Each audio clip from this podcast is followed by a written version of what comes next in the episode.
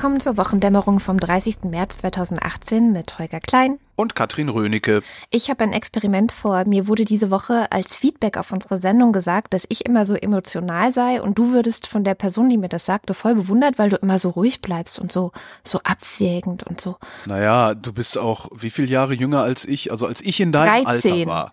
Ja, als ich in deinem Alter war, oder anders gesagt, komm du mal in mein Alter. Als ich in deinem Alter war, war ich auch so emotional und habe mir eingebildet, dass ich über Medienproduktion die Welt verändern könnte und sowas. Das Aber kann das man auch. So, das habe ich mir so langsam, ja, mm, na klar, mm, nee, kann man auch. Ich habe mir das tatsächlich abgewöhnt. Das ist was, was ich äh, über die Jahre, ich bemerke das auch regelrecht an mir, dass ich das über die Jahre zunehmend verloren habe, ähm, mich in so eine, wie auch immer geartete, naive Ey, pass auf, was du sagst. So ein naive, naives, also mich, mich naiv zu echauffieren. Weißt du, so dieses, ich habe mich früher auch im Kopf und Kragen gesendet, auch, auch im Hörfunk. Also ich, ich entdecke, das ist nur ganz witzig, dass ich, ich entdecke ähm, viel an deinem medialen Aktivismus. Äh, ich sehe, in vielem davon sehe ich mich, äh, mich vor zehn Jahren oder 15 Jahren. Also das ist wahrscheinlich tatsächlich ein Altersding. Ich finde das ganz, ganz interessant. Also ich beobachte das auch mit, Mhm. Interesse und Vergnügen, vergnügtem Interesse. Naja, dann wirst du dieses Mal nicht vergnügt sein, weil ich werde versuchen, keine Emotionen zu zeigen. so. Da können wir ja mal sehen, wo das hinführt. Womit ich jetzt wieder Emotionen zeige, das ist doch schön. Genau. Ähm, nein, man kann ja durchaus Emotionen zeigen, ist ja, ist ja auch völlig in Ordnung. Aber es ist halt, ich glaube, dass das mit den Jahren auch so eine Abgefucktheit Einzug hält bei einem, die einen eh mehr oder minder daran zweifeln lässt, dass äh, sich groß was ändern lässt, beziehungsweise sich groß was ändern lässt, indem man, ja, indem man die Plattform, auf der man publiziert, als Agitationsplattform benutzt. Mhm. Ich glaube, mit Aufklärung ist wesentlich mehr äh, zu holen. Hm. Kommen wir zu den Themen. Äh, Venezuela. Ich hatte ja gesagt, dass ich Venezuela und Tunesien unter verschärfte Beobachtung nehmen werde. Ähm, passiert nicht viel. In Tunesien ist es vergleichsweise ruhig, äh, also jetzt äh, gesamtpolitisch. Ähm, aber zu Venezuela hat die, das, das Inforadio vom, vom Rundfunk Berlin-Brandenburg, die haben so eine äh, Sendereihe, die heißt Weltsichten. Ähm, da kommen dann immer, das sind meistens so ausgedehnte Korrespondenteninterviews. Und die haben äh, am 2.4., also am 2. April dieses Jahres, ähm, ein langes Interview mit der Mittelamerika-Korrespondentin. Und die fasst diese Lage da nochmal ganz anschaulich zusammen. Das ganze Ding äh, wird am 2.4. gesendet, ist aber jetzt schon online beim Inforadio. Den Link können wir ja dann in die Show Notes werfen. Ist eine Viertelstunde lang. Also ist jetzt auch nicht wirklich was Neues. Also wer hier aufmerksam zuhört, äh, wird das wahrscheinlich alles schon mal gehört haben, aber ist, finde ich ja immer mal ganz angenehm, das dann auch von jemandem erzählt zu kriegen, der tatsächlich da rumläuft und auch tatsächlich mit den Leuten mal geredet hat und, mhm. und genau. das dann vielleicht auch in einem größeren regionalen Kontext sieht, weil äh, Anne-Kathrin Mellmann, die macht von Mexiko aus praktisch komplett Mittelamerika fürs Inforadio. Ah, okay. Ja. Ja. Ja, äh, und nicht vergessen, heute ist der 30. März. Am 30. März ist was? Frage, äh, Karfreitag. Brexit! Aber. Ach so. Noch ein Jahr. Heute in einem Jahr ist Brexit. Ach, Mensch. Ach, verrückt, ne? Wer hätte das gedacht? Ich habe was aus Katalonien mitgebracht, weil wir das ja auch immer mal wieder in der Sendung hatten und ich gerade ein ganz interessantes Feature zu dem Thema gehört habe, nämlich von der BBC. Ähm, die nochmal so ein bisschen eingeordnet haben, was eigentlich die Geschichte hinter diesem Konflikt ist. Wir hatten auch das schon mal so ein bisschen hier in der Sendung, dass es da Konflikte gibt, die teilweise über 80 Jahre zurückreichen in, in diesen, die Franco-Diktatur, ja. Ja, und den Bürgerkrieg, den es damals gab. Ähm, und die Reportage oder das Feature beginnt tatsächlich damit, dass sie eine ähm, archäologische Truppe dabei begleiten, die ein Massengrab birgt. Also die äh, die Katalonen haben wohl sehr viele Menschen verloren in diesem Krieg. Es gibt wirklich Massengräber. Ich glaube, die Zahl war, dass ähm, Spanien die zweitgrößte Anzahl an Massengräbern nach Kambodscha hat und dass aber über diese Massengräber nicht geredet wird und das jetzt aber die äh, aber, aber reden wir jetzt aber wir reden über die Zeit nach 1945 oder also ich meine also was was alleine die Deutschen an Massengräbern ja, bei auch. ihren Feldzügen? Ich glaube das kommt dann zusammen. Das war so ein bisschen unsauber und auch nicht getrennt ähm, ah okay. aber ähm, eben auch tatsächlich aus dieser Zeit aus dem Bürgerkrieg wo einfach viele Katalanen ähm, ermordet wurden und dann eben in Massengräbern begraben wurden. Und nein, es geht jetzt wirklich um Katalanen. Und die sind einfach verschwunden. Also die sind dann teilweise, keine Ahnung, eine, eine, Frau, die jetzt über 80 ist, berichtet, wie sie damals ihren Vater auf einmal nicht mehr wiedergesehen hat. Der war einfach weg und ist nie wieder aufgetaucht. Und das halt so ein bisschen nach. Und das kommt auch daher, weil die keine Erinnerungskultur dort haben. Also ich meine, normalerweise, wenn du irgendwie so einen Bürgerkrieg hattest und dabei sind viele Menschen gestorben und es gibt Massengräber, dann würdest du ja normalerweise, siehe zum Beispiel ähm, die Jugoslawienkriege, würdest du ja normalerweise diese Massengräber bergen und versuchen, diesen Menschen noch ja eine letzte Würde äh, angedeihen zu lassen, um auch, also auch als Teil von der Erinnerungskultur. Und die Katalanen in diesem äh, Feature beschweren sich eben, dass das nicht passiert ist und dass das einfach nicht stattfindet. Und dass sogar, es gibt sogar eine Bewegung dort, äh, selber Katalon, äh, selber Katalanen, die ähm, versuchen zu sagen, ja, hört doch auf, in der Vergangenheit zu leben, lasst uns nach vorne blicken. Es ist doch alles nicht so wichtig, was vor 80 Jahren passiert ist. Ähm, wichtig ist doch nur, dass wir jetzt alle friedlich zusammenleben und ein Spanien sind und so weiter und so fort. Das heißt, die versuchen tatsächlich auch aktiv, das klein zu reden. Und das gärt halt dort mit. Also das gärt mit, wenn Leute dort auf die Straße gehen für die Unabhängigkeit ähm, von Katalonien und ähm, sich, sich über die spanische Regierung aufregen. Und jetzt langsam kommen eben tatsächlich solche Sachen ja an die Oberfläche im wahrsten Sinne des Wortes, dass ähm, Menschen sehr spät, aber noch identifiziert werden teilweise. Und das ist eine sehr große Genugtuung für die Enkelkinder ja, und Kinder und Angehörigen, die da jetzt noch übrig sind. Das war sehr spannend, weil zum Beispiel mir das gar nicht so bewusst war, dass da wirklich so viel ähm, unter den Teppich gekehrt wird, auch tatsächlich. Und dass es also so eine Weigerung gibt, im Grunde die eigene Vergangenheit dort, ja, mit der eigenen Vergangenheit souverän umzugehen in Spanien. Na, das gelingt ja nicht mal uns, also als Deutsche. Ich finde, uns und gelingt es ganz gut. Und uns gelingt es ganz gut, aber findest du, dass wir einen souveränen Umgang mit der Vergangenheit haben? Ja, also wenn irgendwie schon. Also durch diese ganzen Rituale, die wir da auch drumherum haben, haben wir es ganz gut geschafft. Und Rituale helfen ja bei sowas auch. Also du schaffst ja Jahrestage und dann bestimmte politische Rituale genau dafür, damit die Leute. Ja, aber du hast ja, du hast ja genauso auch diese Gegenbewegung. Also das, ja. das meine ich. Also es gibt halt eine unsouveräne Gegenbewegung und ich habe den Verdacht, dass die gar nicht mal so klein ist. Meinst du? Äh, diese Schlussstrichdebatten, die wir hier jedes Jahrzehnt oder ja, jede Generation versucht ja hier neu eine Schlussstrichdebatte zu führen. Ähm, Im Moment manifestiert die sich halt in der AfD. Früher hat die sich in irgendwas anderem manifestiert. Historikerstreit und dieser ganze Kram. Mhm. Also wir gehen damit um. Äh, und es, ich finde das sehr gut, dass wir damit umgehen. Und ich finde es auch gut, wie großflächig wir damit umgehen und ja. wie öffentlich wir damit umgehen. Aber souverän, hm, hm, hm, Ach komm, ich weiß nicht. Doch, ich finde schon. Ich finde, das ist immer noch ziemlich pubertär. Ja, ich weiß ja, die AfD ist pubertär, aber die würde ich jetzt nicht als, als Deutschland sehen, sondern als kleine laute, sehr laute Randgruppe, die halt versucht, irgendwie Aufmerksamkeit zu bekommen.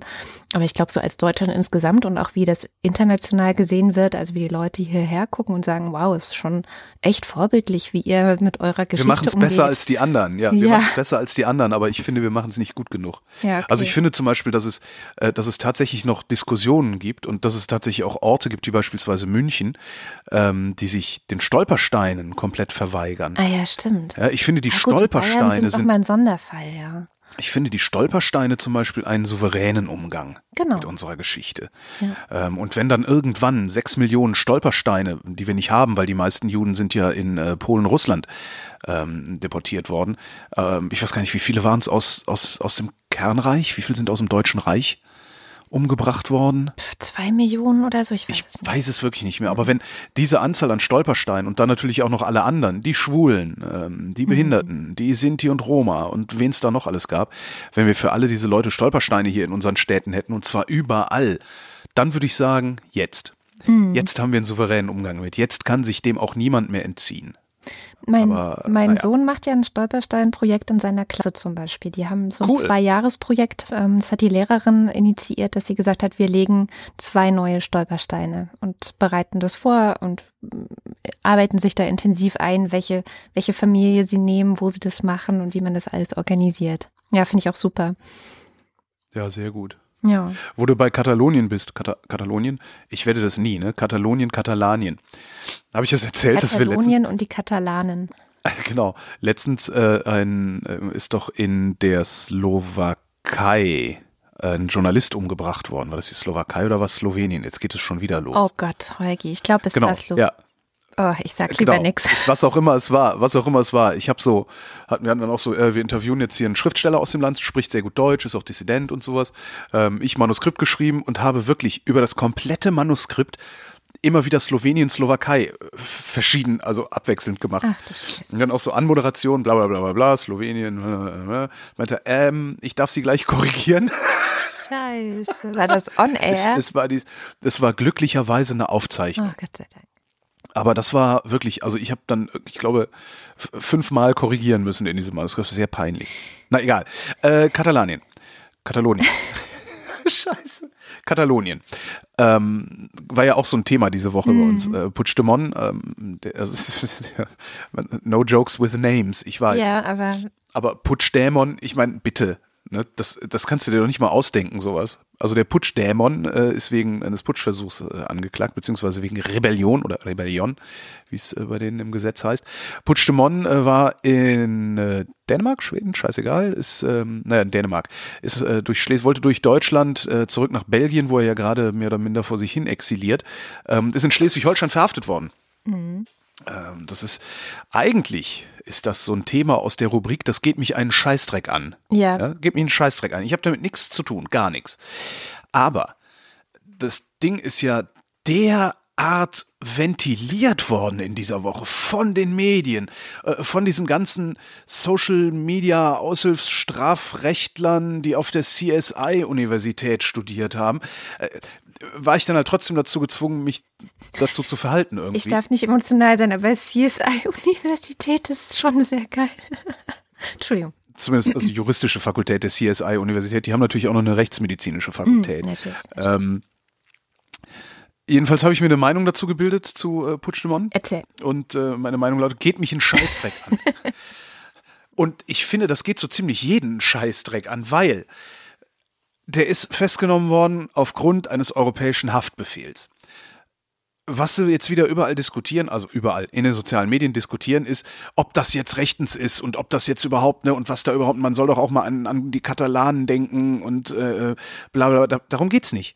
Spanien ist ein EU-Land, Spanien hat einen, hat einen europäischen Haftbefehl ausgestellt und der ist zu vollstrecken. Wir erinnern uns, die EU-Länder haben gesagt, wir bringen einander genügend Vertrauen entgegen, entgegen, diesen Haftbefehl nicht zu prüfen, sondern einfach auszuführen. So. Lautet die Anklage im Heimatland auf einen Straftatbestand, der auch im Haftland strafbar ist, wird ausgeliefert. Ansonsten wird geprüft. So, das ist, was da passiert. Und es ist genau das, was passiert mit Puigdemont. Ja, die haben den festgenommen, haben den da einge eingekerkert und jetzt gucken sie, gibt es, stimmen die Auslieferungsgründe? Also haben wir in unserem Strafrecht entsprechende Sachen äh, stehen. Wenn wir das haben, fliegt er raus, also wird er an Spanien übergeben. Haben wir das nicht, wird er wieder freigelassen. Darüber hinaus ist nichts passiert und darüber hinaus finde ich, ist da auch überhaupt nichts zu diskutieren. Und es ist auch nicht zu demonstrieren. Ja, wa warum, de warum demonstrieren Leute für die Freilassung von Puigdemonts in Deutschland, wenn er auf Grundlage eines EU-Rechts, ich wirklich, das ist so, am dämlichsten hat sich nochmal die Welt angestellt. Die haben sich wirklich nicht entblödet, eine Umfrage zu machen, bei der rausgekommen ist, die Mehrheit der Deutschen ist gegen eine Auslieferung Puigdemonts an Spanien. Oh, ähm, lass mich raten. Als würde irgendjemanden interessieren, was die Mehrheit der Deutschen in dieser Frage denkt. Lass mich raten, es war eine Online-Umfrage auf Welt.de. Ich habe keine Ahnung, was es war. Ich habe mich nicht getraut drauf zu. Also was heißt, ich habe mich nicht. Ich klicke grundsätzlich nicht auf Links, die zu Welt.de Ja, führen. ich auch nicht. Ähm, Fokus, das nur in der Fokus.de auch nicht. Fokus Online, da ist dann immer Das- irgendein Plugin, was sich nicht wegdrücken lässt oder Ich- mir ich denke wirklich immer- installiert. wir haben hier keine Rechtsstaatsprobleme wie in, weiß ich nicht, Russland oder der Türkei oder sowas, ja, sondern die EU ist ein ordentlicher Rechtsstaat, der im Wesentlichen ordentlich funktioniert. Spanien ist jetzt nicht die große Diktatur im Süden Europas und Deutschland ist nicht die Autokratie im Norden Europas und weißt du, und diese das Verfahren, was da, was dem zugrunde liegt, das läuft völlig normal, das läuft transparent und das läuft fair. Ja, wenn man jetzt irgendwie kritisieren wollte, dass man sagt, das Verfahren läuft nicht fair, kann man das ja machen, aber das passiert ja gerade nicht, weil es da ja anscheinend auch überhaupt keinen äh, Anlass dazu gibt. Ich, ja, mich regt dieses Thema so wahnsinnig auf, weil, also auch bei so einer Umfrage, dass bei so einer Um, also abgesehen davon, dass man so eine Umfrage überhaupt erst macht, spricht schon Bände für die Verzweiflung der deutschen Journalisten, dass dabei aber auch noch eine andere Antwort rauskommt als, sag mal, wollt ihr mich eigentlich verarschen? Ja, also das müsste eigentlich, die, die meisten haben geantwortet, wollt ihr mich eigentlich verarschen? Dass sowas, dass, dass da überhaupt Leute ernsthaft drauf antworten, das, das sagt wieder viel über die politische Bildung, finde ich, bei uns aus. Weil eigentlich antwortet man auf so eine Frage nicht, wenn man weiß, womit man es zu tun hat. Ja, wenn man es dann weiß. Ja, das ist keine politische Frage, das ist eine juristische Frage. Ja, eben, wenn man es denn weiß. Aber was mich so, was mich so wahnsinnig aufregt, ist, wie, wie unheimlich viele Leute eine Meinung zu irgendwas haben, von dem sie so wenig verstehen, dass sie lieber das Maul halten sollten. Und dann aber nicht zugeben, dass sie sagen, da habe ich keine Ahnung von. Sollte man den ausheben? Ja, kann ich nicht sagen. Woher soll ich das wissen? Ja, aber das, das traut sich ja jetzt immer werd ich hier, Jetzt werde ich hier schon wieder emotional. Ja, siehst du, ich bin ganz ruhig. Ich bin die Ruhe ich bin selbst. Ganz ruhig. Ja, die Kada, die ruht in sich selbst, ihr Ficker. Ich habe auch ein juristisches Thema, wo wir gerade bei juristischen Themen sind. Das war auf mhm. jeden Fall eine, also wo ich, du würdest Räuberpistole sagen, ich würde sagen, es ist eine irre Geschichte. Also wirklich, wo ich so denke, mein Gott. Und zwar wurde diese Woche Anklage äh, eingereicht gegen einen Anwalt, der sich ein NSU-Phantomopfer ausgedacht hat. Was? Höchstwahrscheinlich. Ja, und zwar äh, hat er im NSU-Prozess in München, wir kennen ihn alle, er geht, er geht jetzt schon, wie lange? Drei Jahre? Also ewig. Ähm, ewig. Hat er äh, über zweieinhalb Jahre lang ähm, so getan, als sei er der Anwalt eines Opfers, das nicht existierte. Das, äh, Warum macht man sowas? Nee. Ja? Wie macht man ja. sowas? Wie hat er das gehört? Warum hat das denn keiner gemerkt? Es wurde bemerkt, also es wurde tatsächlich sogar schon 2015 bemerkt. Das heißt, der NSU-Prozess geht wahrscheinlich auch eher schon fast fünf Jahre, nehme ich an. Genau, ja, es ist echt schon so lange. Naja, jedenfalls wurde es 2015 bemerkt, aber jetzt erst Anklage äh, gegen ihn eingereicht, wegen besonders schwerem Betrugs. Ähm, und zwar hat er insgesamt über 200.000 Euro an Reisekosten und Vorschüsse für Sitzungen und so dadurch eingestrichen, wo ich so dachte, Mann, echt krass. Also eigentlich eigentlich wirklich so von der kriminellen Energie her und auch die Kreativität, die man haben muss, um sich ein NSU-Opfer auszudenken, das es nie gegeben hat. Also eigentlich ja, wie, gar nicht schlecht. So. Aber wie, wie macht man das denn? Also die Staatsanwaltschaft ist doch da Anklage, äh, erhebt doch da die Anklage. Und die Staatsanwaltschaft sagt doch, wie die Opfer heißen. Und wenn einer kommt und sagt, ja, ich weiß aber, ich habe hier noch ein Opfer, äh, das ist, äh, das haben sie übersehen und zwar ist das der, äh, keine Ahnung. Frau, es war ein Frauenname. Oh, das, okay, dann ist das äh, Fatima, hier allerwelts türkischen Namen einsetzen. Wie heißen denn alle Türken? Ähm, äh, wer ist denn der türkische Herr Müller? Ähm, ich weiß es keine gar Ahnung. nicht. Hm. Ähm, ja die türkische, also die, das türkische Pendant zu Sabine Müller, äh, weiß ich nicht, äh, hier einsetzen. Das türkische Pendant zu Schneidereit brauchen wir. Genau, das türkische Pendant zu Schneidereit. Äh, Frau Schneidereit ist auch Opfer äh, geworden. Das müssen Sie doch von Anfang an merken und sagen, mal, geh nach Hause. Ja, also sie haben es nicht von Anfang an gemerkt. Und weißt du, was das Geilste ist? Der hat jetzt selber auch einen Anwalt, der ihn wiederum vertritt in dieser Anklage, ist ja klar. Und der gegenüber der Süddeutschen Zeitung gesagt hat, naja, mein Mandant wusste ja gar nicht, dass seine Mandantin gar nicht existiert. ich habe echt gedacht, okay. Ähm, da kann man eigentlich so eine Art stille Post draus bauen. der wird dann auch wieder angeklagt und der wird dann auch gesagt, ja, ich wusste ja nicht, dass mein Mandant nicht wusste, dass er nicht wusste. Genau. Das ist, Geil, oder? Das ist, das gibt's ja Verrückt, total verrückt. Ich wüsste gerne wirklich, wie das geht, also strukturell, wie das technisch möglich ist, weil dann studiere ich jetzt nochmal Jura. Zweieinhalb Jahre. Ist nicht ja, aufgefallen. Dann studiere ich aber echt jetzt nochmal Jura und zock das System ab. Mhm. Ja, der war auch schon bekannt und zwar hat er auch ähm, Leute in diesem Love Parade Prozess vertreten. Da gab es ja ein großes Unglück und da hat er ähm, Mandanten vertreten und hat sich von denen so Blanko ähm, äh, wie heißt das, Blankovollmachten geben lassen, die er dann für irgendwas verwendet hat und so. Also was auch überhaupt nicht rechtens ist, das dürfen Anwälte gar nicht. Das streitet er aber auch alles ab. Also er streitet einfach alles ab und diese, von dieser, dass es die Mandantin nicht gibt, das wusste er gar nicht. Zweieinhalb Jahre lang hat er nicht gemerkt, dass es seine Mandantin gar nicht gibt, ist seine Argumentation.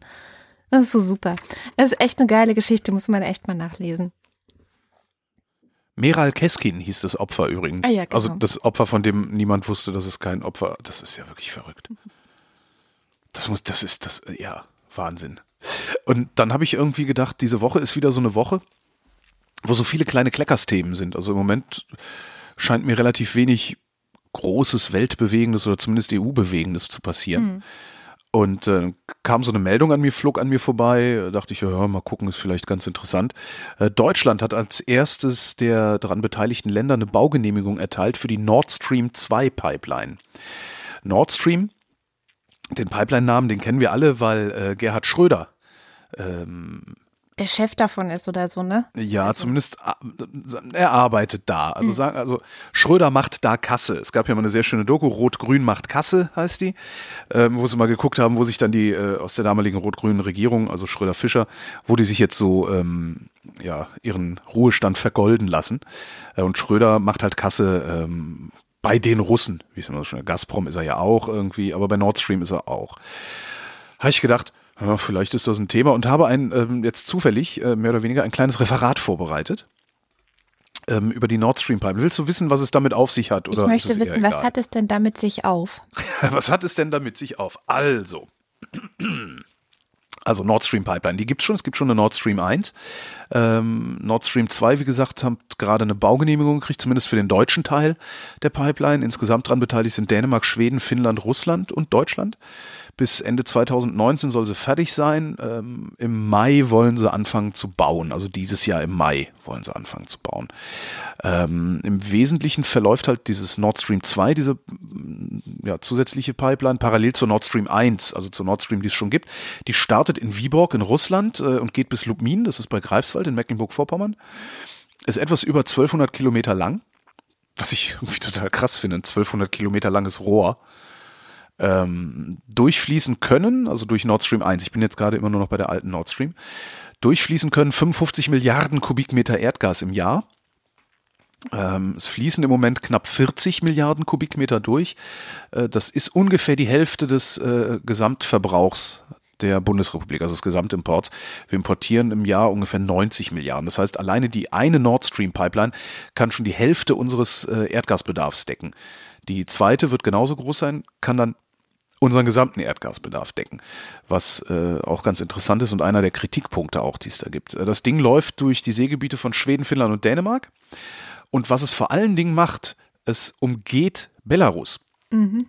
ähm, also Weißrussland und es umgeht Polen. Es gibt nämlich schon eine Landpipeline, Jamal heißt die, die geht durch Belarus und Polen. Äh, beziehungsweise gibt es noch eine, die läuft ein bisschen südlicher, die geht durch Belarus, die Slowakei, Tschechien und Österreich heißt Transgas und kommt dann in Deutschland an. Ähm, und das Ding, was jetzt durch die Nordsee geht, geht halt direkt von Russland nach Deutschland. Interessant wird's jetzt, ähm, dass damals, also 2005 war das, ist das Ding beschlossen worden, also schön Vertragsunterzeichnung, äh, von Putin und Schröder. Ja, also die beiden Freunde Wladimir und Gerhard haben das Ding gewuppt. Damals ist die Unterschrift, äh, ich glaube, das war Oh weia, jetzt habe ich es mir nicht notiert. Das war im September, Anfang September oder so. Und dieser, dieser Unterschriftstag ist extra noch ein Stück vorgezogen worden, weil ja im äh, späten September 2005, meine ich, auch die Bundestagswahl war.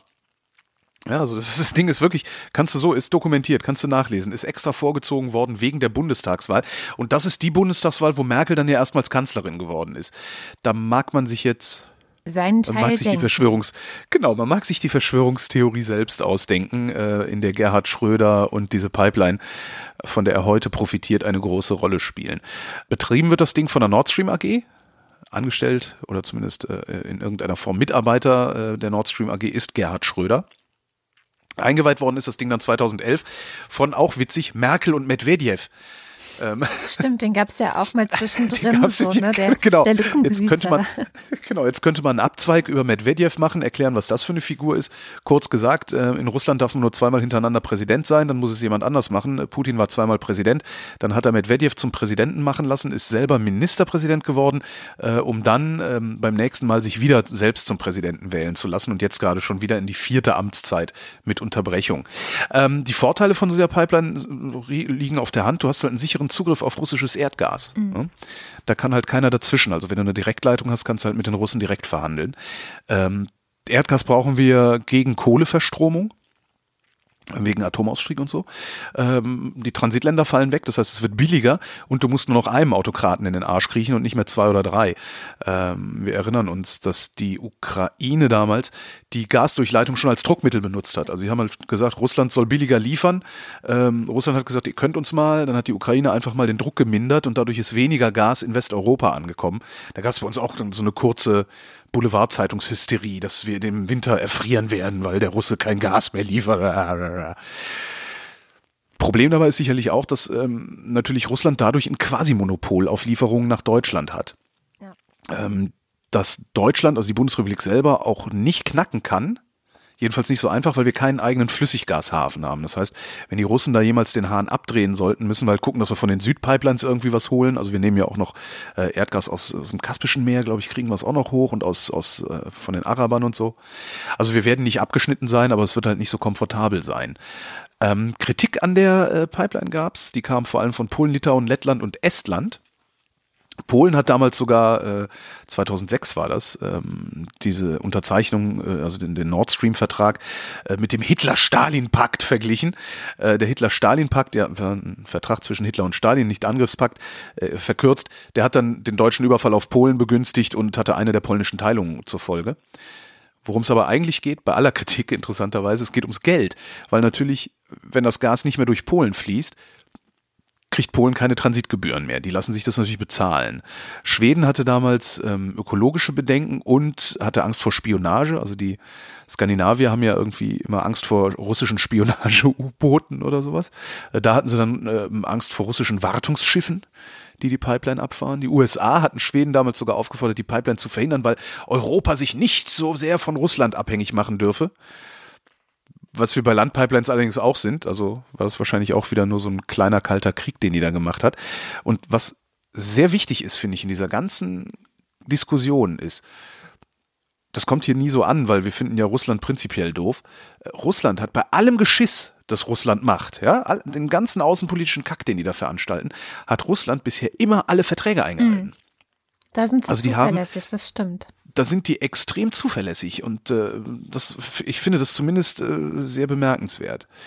So, jetzt ist seit 2013 die zweite Leitung in Planung. Insgesamt passen dann 110 Milliarden Kubikmeter durch. Das heißt, wir können uns jetzt in sozialistischer Gelassenschaft unserem russischen Brüder in die totale Energieabhängigkeit geben.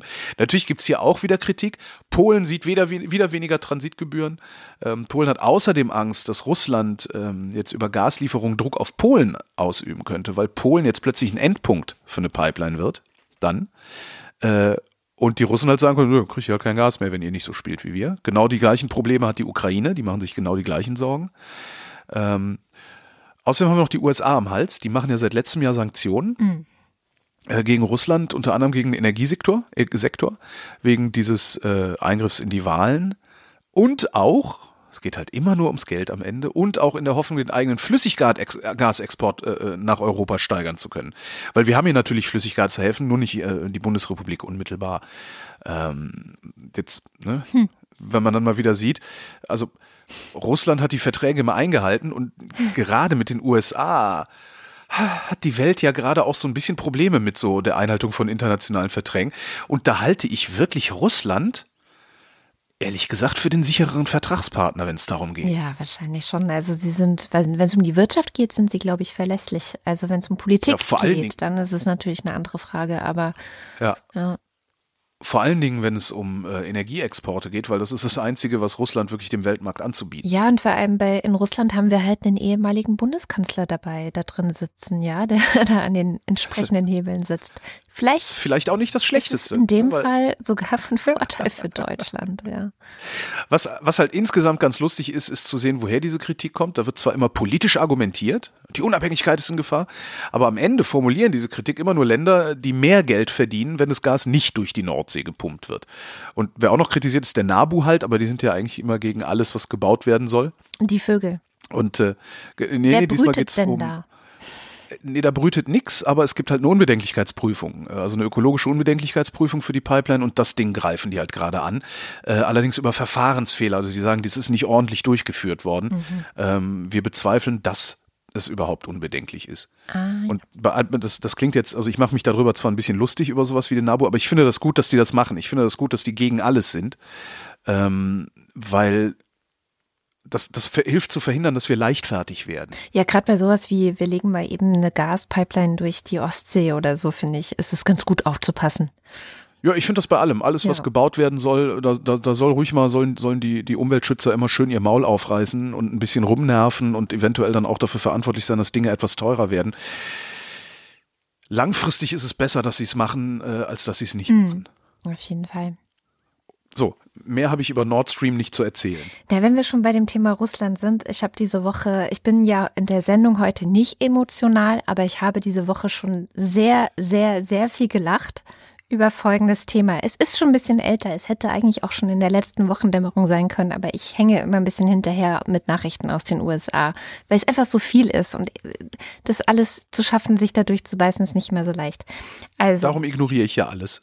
Genau, aber ey, das ist wirklich lustig. In den USA gab es mal wieder ein Leak aus dem Weißen Haus. Ähm, passiert ja öfter, dass irgendwelche Leute an die Presse rausgeben, was äh, eigentlich nicht an die Presse hätte rausgegeben werden dürfen, was also intern ist. Dieses Mal geht es um ein Briefing, das Donald Trump bekommen hat nach der Wahl von Wladimir Putin als Präsident. Und in diesem Briefing also jetzt nach der jetzigen Wahl gerade. Nach der jetzigen Wahl. Also es ist wirklich eine relativ frische Nachricht. Aber ja klar, vorher war Putin ja noch gar nicht. Okay, ja. Genau. Ähm, und in diesem Briefing das ähm, ein paar Seiten halt hat, wo, wo, man gar nicht so genau weiß, was drin steht, weil vor allem ein Satz in Großbuchstaben da drin stand. Es ist nicht mein richtiger Satz, ehrlich gesagt. Da stand einfach nur Do not congratulate.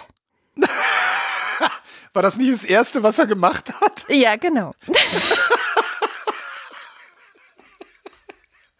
Moron!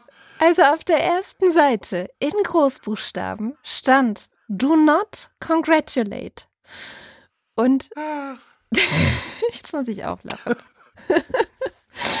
Und er hat es nicht geschafft. Also es ist, es ist, also offensichtlich ist es erstens so, dass die Leute, die ihn beraten, schon wissen, dass er die Dinger eh nicht liest und deswegen die Sachen, die wirklich, wirklich wichtig sind, in Großbuchstaben auf die erste Seite schreiben. Damit, und kommt in, in leichter Sprache und Großbuchstaben. Genau, damit es eine Chance hat, dass es überhaupt ankommt.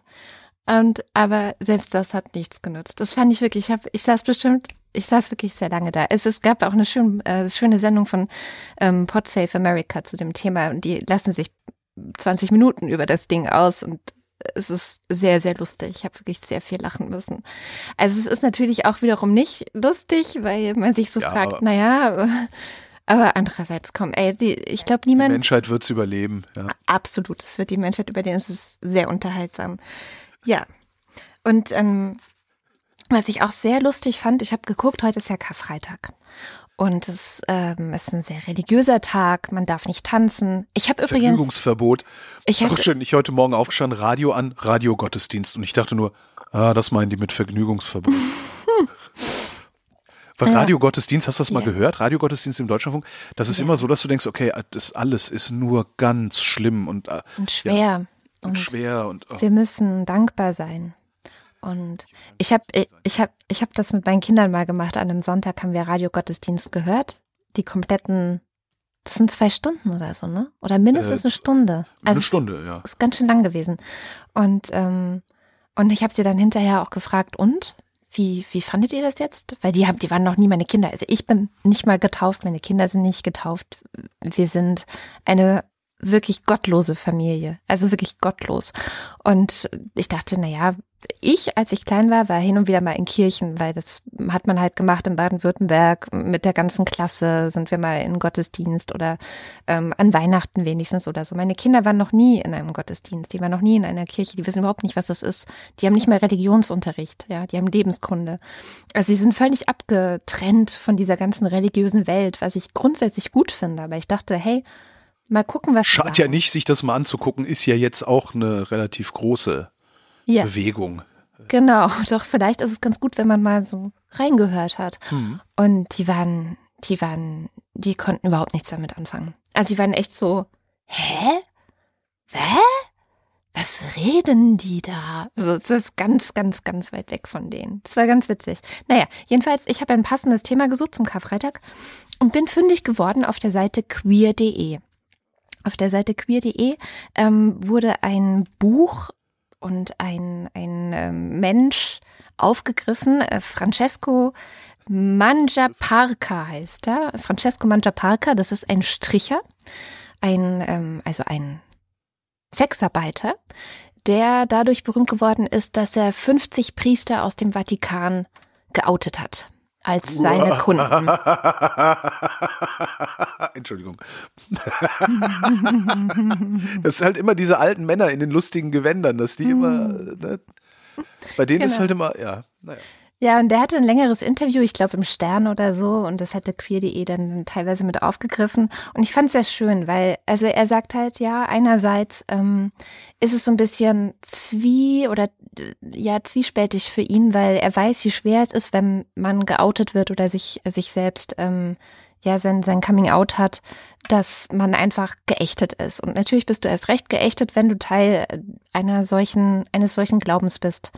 Naja, aber die erheben ja auch einen moralischen, also eine moralische Deutungshoheit für sich. Ich finde, dann haben sie es nicht besser verdient. Das ist genau sein Punkt. Also er meint so, hey, diese Leute, die stellen sich auf ihre Kanzeln und reden die ganze Zeit von einem Weltbild, in dem das, was ich bin, also er ist selber homosexuell, er ist selbst schwul, ähm, das böse ist oder krank ist und geheilt werden muss. Ähm, aber selber, und das hat er dann rausgefunden irgendwann, die haben so ein Netzwerk, gehabt, in dem sie sich gegenseitig Callboys und Stricher empfohlen haben. Geil. Also so im Hintergrund. Und das hat er einfach ja, offengelegt, ein Buch drüber geschrieben und meint halt so, diese Doppelmoral, die ist genau das Problem, das viele aus dieser LGBT-Community haben, dass sie ja psychische Probleme bekommen, dass, dass ihnen nicht zugestanden wird zu sein, wer sie sind und so. Und die Kirche wirkt so krass in unsere Gesellschaft hinein, dass ich das einfach offenlegen will. Und der meinte, das Krasse war eigentlich, was ihn am meisten aufgeregt hat an diesen Typen, also an diesen Priestern, sei gewesen, dass sie so eine Anspruchshaltung haben. Sie haben wirklich die Überzeugung gehabt, dass sie das dürfen und dass sie sich einfach das nehmen können, wenn sie das wollen. Alle anderen aber natürlich nicht. Weil, aber sie sind ja Priester. Sie dürfen ja. das.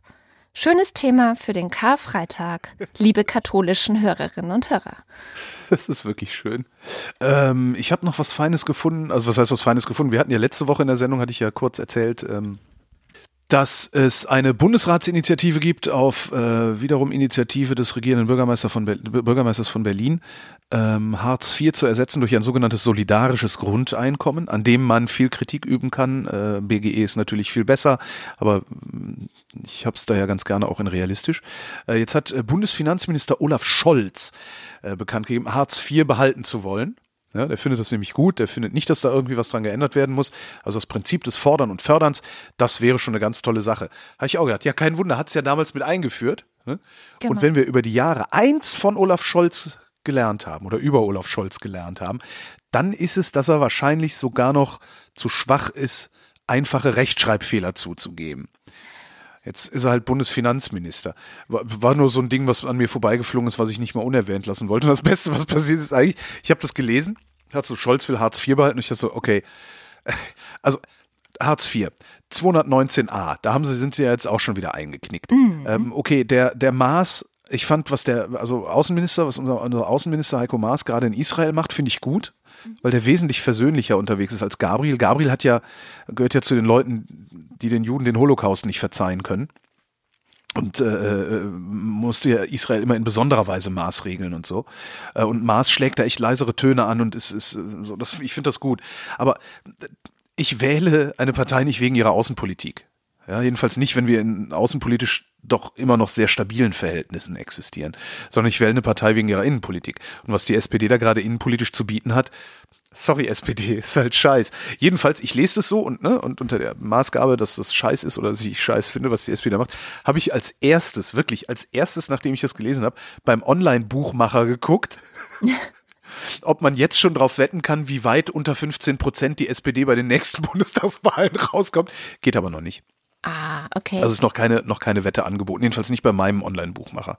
Ja. Ja, Ich habe ich hab eine Hoffnungs, ein, also, also eine Hoffnungs, wie, wie nennt man das, ein Hoffnungsschimmer, aber es ist nicht die SPD. Ist lustig, weil als ich ähm, das Interview zuerst gelesen habe, äh, es geht um unsere neue Bundesbildungsministerin, um das gleich vorneweg zu sagen. Sie heißt Anja Karliczek, ist vorher ein totaler No-Name gewesen, also nicht No-Name, aber sie saß im Bundestag, aber ich habe den Namen zumindest vorher noch nie gehört. Viele, vielen anderen geht ah, das eigentlich genauso. Bundesgesundheitsminister Gröhe, das ist jetzt nicht so, dass das nicht immer mal wieder vor vorkommen würde im Kabinett, ja. dass da Leute sitzen, von denen man noch nie was gehört hat. Aber im Bildungsbereich interessiert mich das natürlich, weil es einfach ein Thema ist, was mich interessiert. Und die hatte ein längeres Interview ähm, auf Zeit Online, was mich wirklich erstaunt hat und wo ich zuerst einfach nur, weil ich es gelesen hatte, dachte, ich lese gerade das Interview mit einer SPD-Politikerin. Nein, weit gefehlt, es ist eine CDU-Politikerin, ähm, was ich mir eigentlich auch hätte denken können, weil eigentlich das Bildungsministerium die letzten Jahrzehnte, also wenn Merkel an der Macht war, hat sie eigentlich immer dieses Ministerium irgendwie besetzt. Erst die Schawan, dann die Wanka und jetzt eben Anja Karliczek.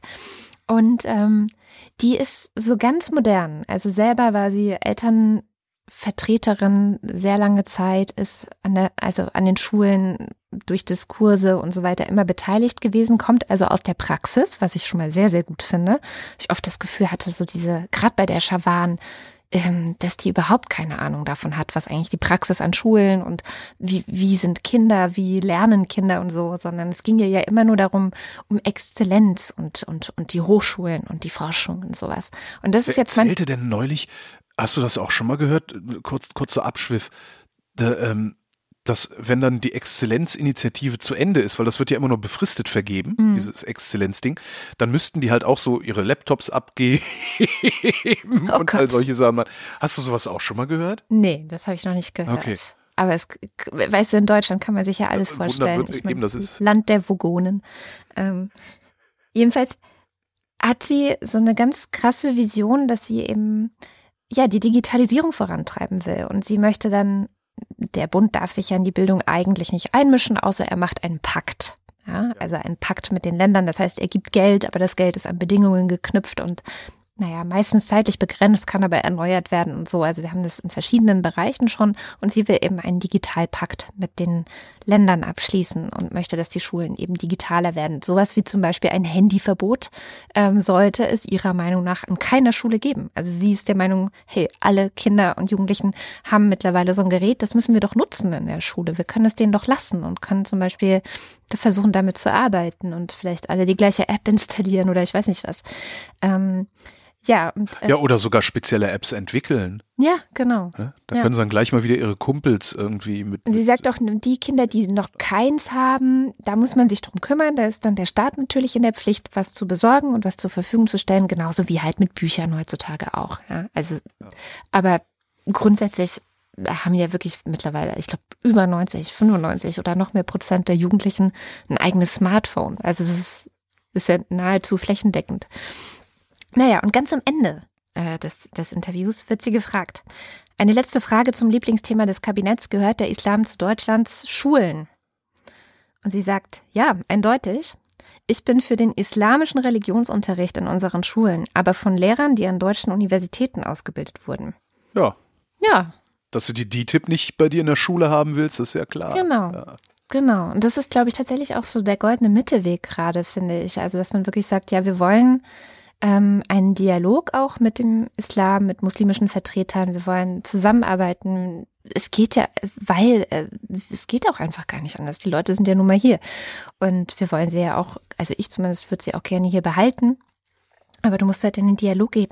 Und die zweite gute Nachricht ähm, zu diesem Thema kam auch diese Woche. Ähm, und zwar, dass der Zentralrat der Muslime den ich ja sonst immer so ein bisschen skeptisch beäuge, muss ich sagen. Ähm, allein schon wegen des Namens, weil ich finde, das erweckt so den Eindruck, als seien sie sowas wie der Zentralrat der Juden, aber das sind sie ja strukturell gar nicht. Also sie haben sich ja nur irgendwie selber so genannt und ach, ich weiß auch nicht. Also ich finde halt, immer so. Ist halt der, der PR-Name einer Muslimvereinigung, ja. Genau. Ähm, aber sie haben gesagt, dass sie äh, wegen dieser Antisemitismusdebatte, die wir gerade hatten, auch an Schulen. Ähm, bei dir in Tempelhof gab es ja diesen Fall, dass äh, eine, mit, eine Schülerin, glaube ich, oder ein Schüler gemobbt wurde von anderen Schülern, weil ja, ein Mädchen ist, ein eine Jüdin, ein jüdisches Mädchen ist von einem muslimischen Jungen ähm, mit dem Tode bedroht worden, weil sie nicht an Allah glaube. Genau. Wo ich dann auch mal denke, da würde ich dann immer gerne daneben stehen und sagen, ich glaube auch nicht an Allah. Willst du mich auch umbringen, Schwachkopf? Genau. Ey, Heugi an Schulen. Ich sehe gerade ein völlig neues Das- Konzept. Das ist auch ein schöner Name für die Initiative. Das sollten wir mal Bildungsministerin, habe ich vergessen, vorschlagen. Caroline Holgi an Schulen. Tech. Genau. Schulen ans Netz, Holgi an Schulen. Sehr schön. Ich habe auch eine Axt.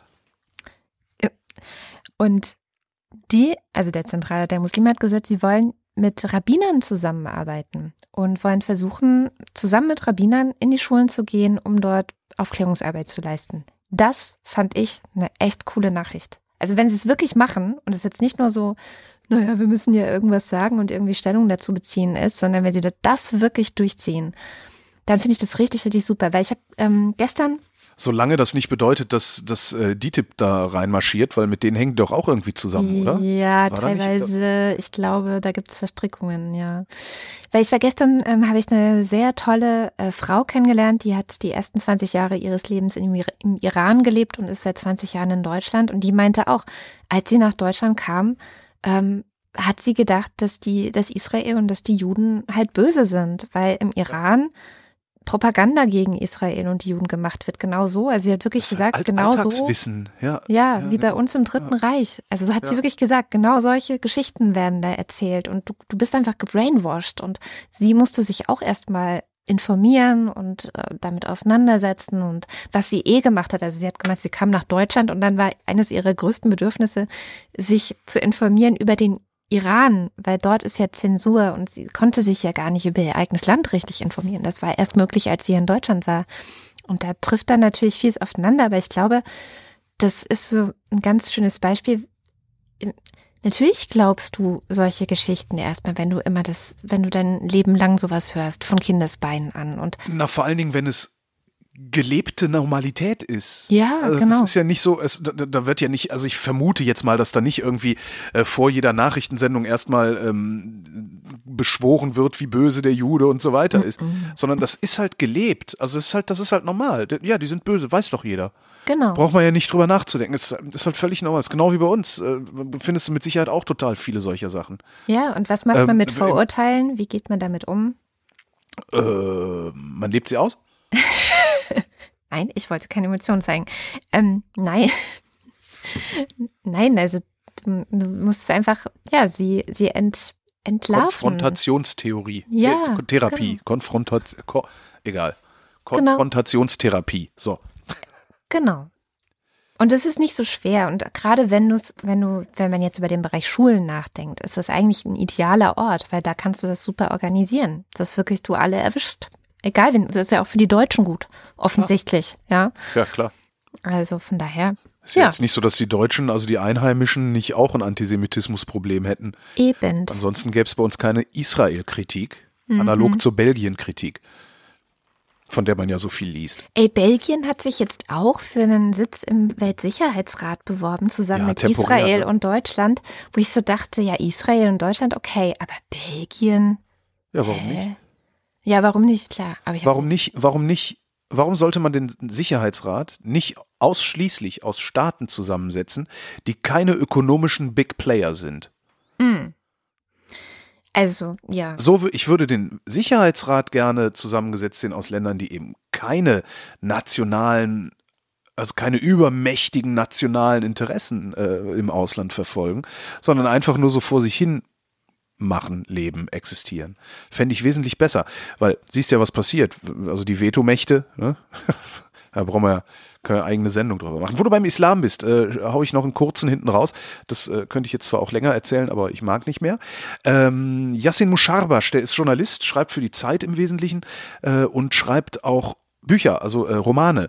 Zuletzt Jenseits, was ein ziemlich cooler Thriller ist. Also kann ich jedem nur empfehlen zu lesen. Wirklich ein sehr, sehr spannendes Buch. Ähm, auch super recherchiert, weil der halt so lange schon über Islamismus und Geheimdienste schreibt in seinem Journalistenberuf dass er halt ein Buch geschrieben hat, also das äh, in Kürze äh, jenseits, da geht es darum, wie sich ein äh, eingeborener Deutscher äh, radikalisiert und zum IS auswandert. Ich glaube, zum IS ist er gegangen. Und was dann so danach passiert und seine Freunde, seine Eltern, die Geheimdienste und so weiter. Äh, ein Strang, äh, ein Handlungsstrang ist halt der Typ selber und sein Umfeld. Der andere Handlungsstrang ist, sind die deutschen Geheimdienste. Du lernst auch viel darüber, wie Geheimdienste arbeiten, beziehungsweise wie sie nicht arbeiten. Ähm, tolles Buch. So, und der hat was aufgeschrieben, und zwar fünf Vorschläge für eine vernünftige Islamdebatte. Äh, Vorschlag eins: Sagen Sie, was Sie meinen. Mhm. Ja, raunen Sie nicht blöd rum.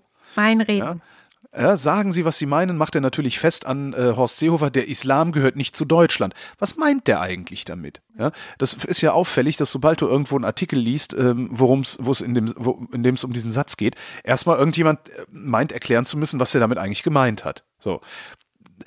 Besser könnte man ja sagen, Deutschland ist ein christlich geprägtes und kein muslimisch geprägtes Land, aber hier leben viereinhalb Millionen Muslime, die auch zu Deutschland gehören. Ja, das ist nämlich genau das, was Seehofer angeblich gemeint hat, wenn man ihn fragt. Punkt zwei. Können wir uns die Tabu-Rhetorik sparen, bitte?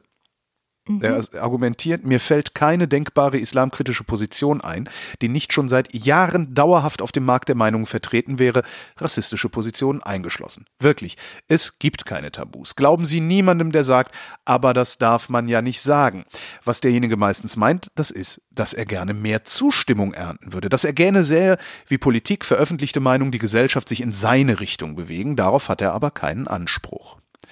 Punkt 3. Der Koran ist keine Bedienungsanleitung. Gar nicht so selten ereignet sich auf Podiumsdiskussionen oder ähnlichen Veranstaltungen ein Schauspiel, das ich Suren viel gewinnt nenne. Jemand meldet sich zu Wort und zitiert eine Passage aus dem Koran, die beweisen soll, dass jemand, der an dieses Buch glaubt, unmöglich ein rechtstreuer Bürger in einem demokratischen Gemeinwesen sein kann. Es sind immer dieselben Stellen, die vorgelesen werden. Tötet die Nichtmuslime, Frauen dürfen geschlagen werden, Ungläubige sollen belogen werden und so weiter. Dann entgegnet jemand mit anderen Koranpassagen, es gibt keinen Zwang im Glauben, die Buchreligion, Christentum und Judentum werden vom Islam akzeptiert. Wenn jemand einen Menschen tötet, ist es als Töter er die gesamte Menschheit, Frieden, Barmherzigkeit etc. Es gewinnt nie jemand. Viertens. Trennen, was nicht zusammengehört. Nicht immer, wenn ein Muslim etwas macht, tut er es, weil er Muslim ist. Wir alle, er ist selbst Muslim, wir alle sind durch mehr als unsere Religionszugehörigkeit geprägt. Es ist niemals sinnvoll, jemanden alleine darauf zu reduzieren. Fünftens, die Moschee in Saudi-Arabien lassen. Wenig konstruktiv ist es allerdings, wenn folgendes Argument aufgeboten wird. Über Minarette in Deutschland können wir ja reden, wenn in Saudi-Arabien Kirchen gebaut werden dürfen. Diese Vermischung ist Unfug. Anders gesagt, es ist widerspruchsfrei möglich, für Religionsfreiheit in Saudi-Arabien und nicht gegen Minarette in Deutschland zu sein. Und so weiter und so fort. Das war jetzt nur in Kürze, ist ein sehr langer Text. Er führt, führt diese fünf Punkte. Sagen Sie, was Sie meinen. Können wir die Tabu-Rhetorik sparen? Der Koran ist keine Bedienungsanleitung. Trennen, was nicht zusammengehört und die Moschee in Saudi-Arabien lassen. Diese fünf Punkte führt er wirklich sehr detailliert aus. Und das ist einer der klügsten Texte, den ich diese Woche, wahrscheinlich sogar diesen Monat gelesen habe. Sehr schön. Ich würde dann noch hinzufügen, dass äh, Feridun Saimoglu das Ganze auf kantara.de auf folgende Formel gebracht hat. Ich sehe bei allen ein Beklopptheitssyndrom. Ja. Ja. Also er ja, meint daran damit, sind ja die Muslime schuld, wie wir wissen. Er meint damit nicht nur den Seehofer, sondern auch tatsächlich diese muslimischen Verbände, die immer sofort Schnappatmungen kriegen und sich Ja, alle kriegen halt, sehen. das ist, ja, Genau. das ist halt ne, Social Media. Ich sag ja, Facebook einfach mal, Facebook und Twitter den Status von Presse geben und alles Problem ist gelöst. Ja. Wenn das mal so einfach wäre. Du, wir müssen nur ein entsprechendes Gesetz machen. Ja, dann mach mal. Äh, Ich wusste, ich wusste, da ist ein Haken. Und das war die Wochendämmerung. Ach ja, wir müssen noch die äh, netten Menschen vorlesen, die uns äh, so großzügig unterstützen, weil die Wochendämmerung ist ja Hörerinnen finanziert. Männer sind natürlich mit gemeint. Und, Ja, immer. und das geht über steady.fm slash Wochendämmerung. Das heißt, wenn ihr wollt, dass es die Wochendämmerung weitergibt, dann überlegt euch doch mal, ob ihr auch was in den Topf reinschmeißt. Ähm, ja, und besonders großzügig ist der Fanclub und sind die Ultras und die lesen wir wie immer am Ende der Sendung vor.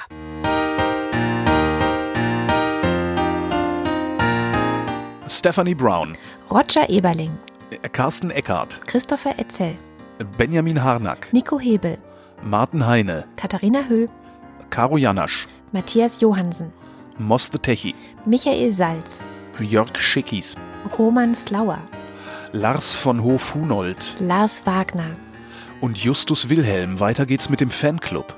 Jonas Aust, Johannes Bauermann, Miriam Bechtle, Florian Beisel, Matthias Bergmann, Evita Blei, Andreas Buckisch, Alexander Bonsack, Jan Böske, Birgit Bülow, Felix Bültmann, Jürgen Zyranek, Hans Damhorst, Reto Di Giotto Isolabella, Christoph Dierberg, Jan-Peter Drechsler, Sebastian Flügge, Oliver Förster, Tamino Frank, Ralf Gerst, Anne Gesch, Anja Glage, Burkhard Gniewosch, Benjamin Großmann, Dorian Grunewald, Tobias Herbst, Andreas Jasper, Philipp Kaden, Christoph Keinsner, Markus Krause, Stefan Krause, Magali Kreuzfeld, Thomas und Corinna, Michael Lammertz, Florian Link, Heiko Linke, Oliver Lösch, Ines und Mike Lüders, René Ludwig, Thorsten Lünenschloss, Martin Meschke, Robert Meyer, Johannes Möller, Anna Neubauer, Tina Niegel, Heiko Panjas, Oliver Paulsen,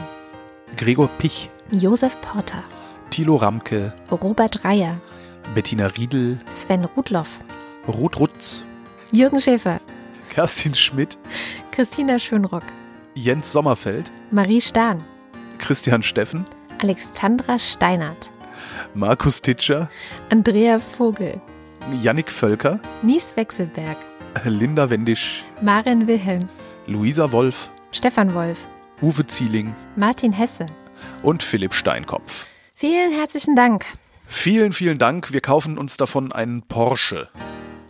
weil wir den Mercedes nämlich schon haben. genau. Ach Mensch, siehst du, ich hätte noch eins aus der wunderbaren Welt der Wissenschaft gehabt. Soll ich das noch schnell? Ja, das war ja auch noch. Wir haben ja Die geheime? Rubrik. Genau, die geheime Rubrik am Ende. Die Wissenschaft hat festgestellt, warum Gelenke knacken.